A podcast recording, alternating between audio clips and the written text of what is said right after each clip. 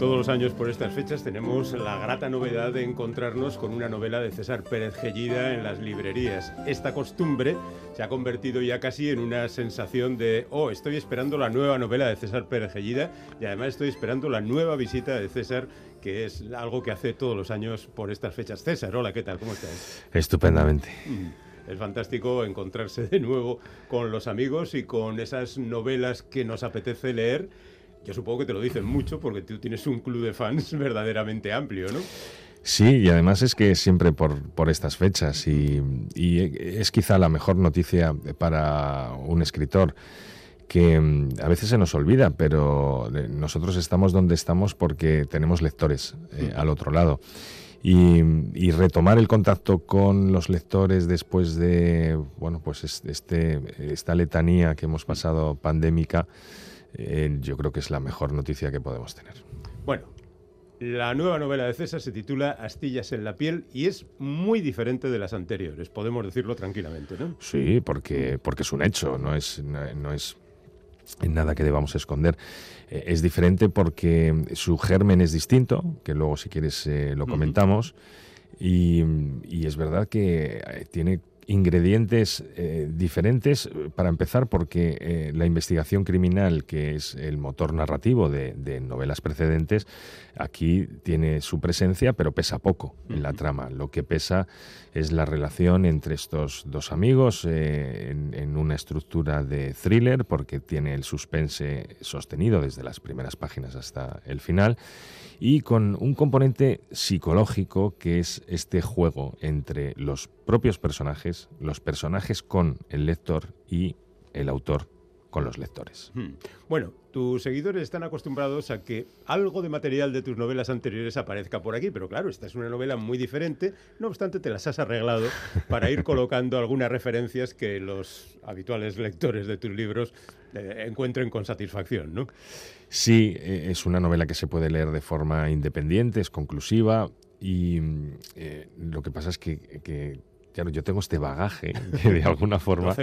Claro, son, son, son 12 novelas, 10 años y, me gusta hacer guiños al, a, todo el recorrido que yo tengo en, esta carrera literaria. Eh, para la mayoría de los lectores eh, que me han seguido los entienden, pero para otros es eh, totalmente aséptico. Sí, pero no significa nada, solo es una referencia, un detallito para salir adelante. Pero vamos ya con el asunto que nos trata. Tú has narrado esta historia en dos tiempos fundamentalmente, la actualidad, donde dos viejos amigos se reencuentran con un plan, igual no hay que contar mucho, y al mismo tiempo eh, de dónde viene esa historia que se va a contar ahora. Es decir, hay un capítulo en la actualidad, un capítulo años atrás, un capítulo en la actualidad, un capítulo años atrás y de vez en cuando una incursión en el futuro. Correcto. Pero bueno, eh, es una estructura clásica y a la vez diferente, ¿no? Sí, mm, sí, lo podemos estructurar como causas y consecuencias. Causas, las de 1993, que se desarrolla en un internado y donde estos dos amigos eh, con 13 años tienen, mm, bueno, pues un eh, choque traumático con, con, que lo podemos decir perfectamente, con un profesor que eh, abusa de uno de ellos, de Mateo. Además abusa de forma continuada. Álvaro es conocedor eh, de ello y mm, lo que tenemos en el presente son las consecuencias. Son las consecuencias de elegir un camino u otro para extraer estas astillas que en forma de recuerdo, de imágenes, se van clavando poco a poco con el paso de los años y que ahí está la incógnita, si conviene o no conviene extraer. Bueno, yo creo que sí, pero bueno, yo también. Los, personajes decidirán. La, cuestión es, la cuestión es el camino que tomas para extraer esas astillas. eso es un poco más complicado. ¿Tú lo has escrito tal cual está la novela o escribiste una parte, luego la otra y luego las mezclaste? Es que el germen de esta novela es un tratamiento de guion que yo estoy haciendo para una de las productoras con las que trabajo habitualmente, pero que en un acto de egoísmo, porque yo creo que fue así, eh, decido apropiarme de, estos dos personajes, de Álvaro y Mateo, eh, porque en el desarrollo de su histórico vital veo que estoy generando vínculos emocionales con ellos. ¿Y qué es lo que sucede? Que en el guion eh, es colaborativo. sucede así, no es que yo ponga las normas. El guion lo escribes y al final esos personajes pasan por muchas manos de otros guionistas, tanto de la productora como después de la plataforma, y, y decidí que iba a invertir el orden eh, primero íbamos a ir con Álvaro y Mateo al papel y después, quién sabe, si eh, tendrían una segunda vida audiovisual. Es decir, que puede aparecer una, algo audiovisual, una serie, por ejemplo, basada en la novela de... Sí, sí, sí, y, los, de hecho estamos avanzando en ello y, a, mí me gustaría que así fuera. Y respondiendo a tu pregunta, em, está escrito eh, a la vez, quiero decir, que em, saltaba de un capítulo a otro eh, de un horizonte temporal a otro, porque aquí lo que importa es la dosificación de información. ¿Cuándo necesito yo que el lector sepa algo? Porque eh, al final es un juego, pero es un juego que tiene que ser honesto y que el lector debe manejar toda la información. Otra cosa es que en este juego de prestidigitación yo esté agitando algo para captar tu atención y al final lo que estoy haciendo es esconderte lo que no quiero que veas.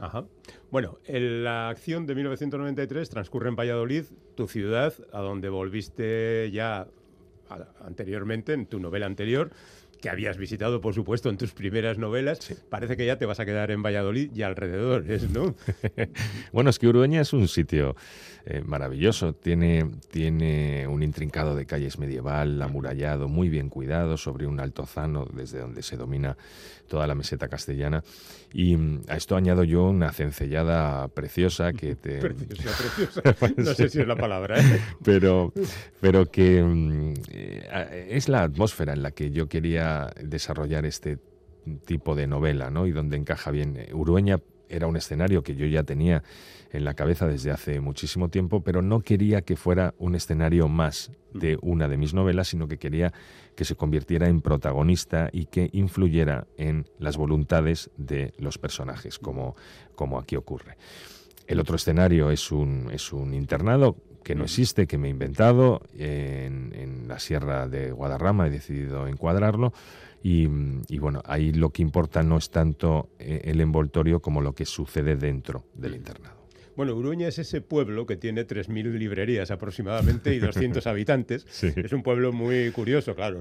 gracias a Internet pueden sobrevivir esas librerías porque no todos los días van ahí clientes a comprar libros, pero de verdad es un, sitio curioso porque son nueve librerías, creo, ¿no? Ahora mismo hay nueve, correcto. Antes hubo, ha llegado incluso a haber 15, pero bueno, 12, 9, pero claro, sorprende muchísimo porque es un municipio muy pequeño que vive efectivamente de sobre todo la especialización de estos puntos de venta en determinados eh, eh, nichos de la literatura y de la venta por Internet. Bueno. Eh, uno de los protagonistas es también un escritor. Sí. Y claro, ya que hay muchas librerías, ya hay un librero y hay un escritor, lo lógico es que en determinado momento se hable sobre la literatura, ¿no? Sí. Y ahí tú has tirado tu cuarto de espadas ahí para discutir sobre los escritores de éxito, las obras fundamentales de la literatura. Vamos, que has hecho un pequeño tratado, tal y como tú lo ves, de la literatura, ¿no? ¿Te has desfogado un poquito? No sé si era el propósito, pero eh, al eh, escribir este histórico vital de, Álvaro, eh, me apetecía mucho meterme en este charco. Pero hay opiniones que comparto con Álvaro y otras, y otras que no. Álvaro es un, escritor, un escritor que, le, ha, le, ha, atropellado el éxito. lo ha gestionado de una forma muy particular y ahí no compartimos ese punto de vista, pero luego hay otros sobre la literatura que sí, incluso comparto eh, algunas opiniones del librero que, ahí quedan en las páginas y que los lectores decidirán si están o no de acuerdo. No estoy muy seguro si te gusta el Ulises de Joyce o no. ahí te has mostrado un poco ambiguo. La respuesta, la respuesta es no, porque nunca he podido, no, nunca he podido terminarlo. Eh, es una novela que, que lo he intentado a lo mejor tres, cuatro veces y me gustan em, determinadas partes muy concretas, pero no he sabido conectar yo con, con, James Joyce, no he sabido, no he podido. Y te pregunto por fin a Wake. Bueno, mucho más complejo todavía. bueno, esa es una de las reflexiones que alumbran este libro. Luego también hay, por la parte que nos toca, también una reflexión más breve sobre el futuro del periodismo que no nos queda, no nos deja muy bien. Estamos como en un callejón sin salida, ¿no? Pobre Mateo es eh, crucigramista y claro, es un oficio que antes, no hace mucho, ¿eh? era un oficio eh, que tenía cierto prestigio y que hay nombres como el de Mambrino que han pasado un poco a la historia por, haber sido enigmistas y estar en, los grandes diarios con sus crucigramas, sus sopas de letras, etcétera, etcétera. Pero es verdad que la muerte agónica del papel está haciendo que eso cada vez eh, sea más anecdótico, eh, por desgracia, pero es así, no es, no es una realidad que podamos cambiar así con un chasquido de dedos. No decías, ¿eh? ha vuelto el vinilo.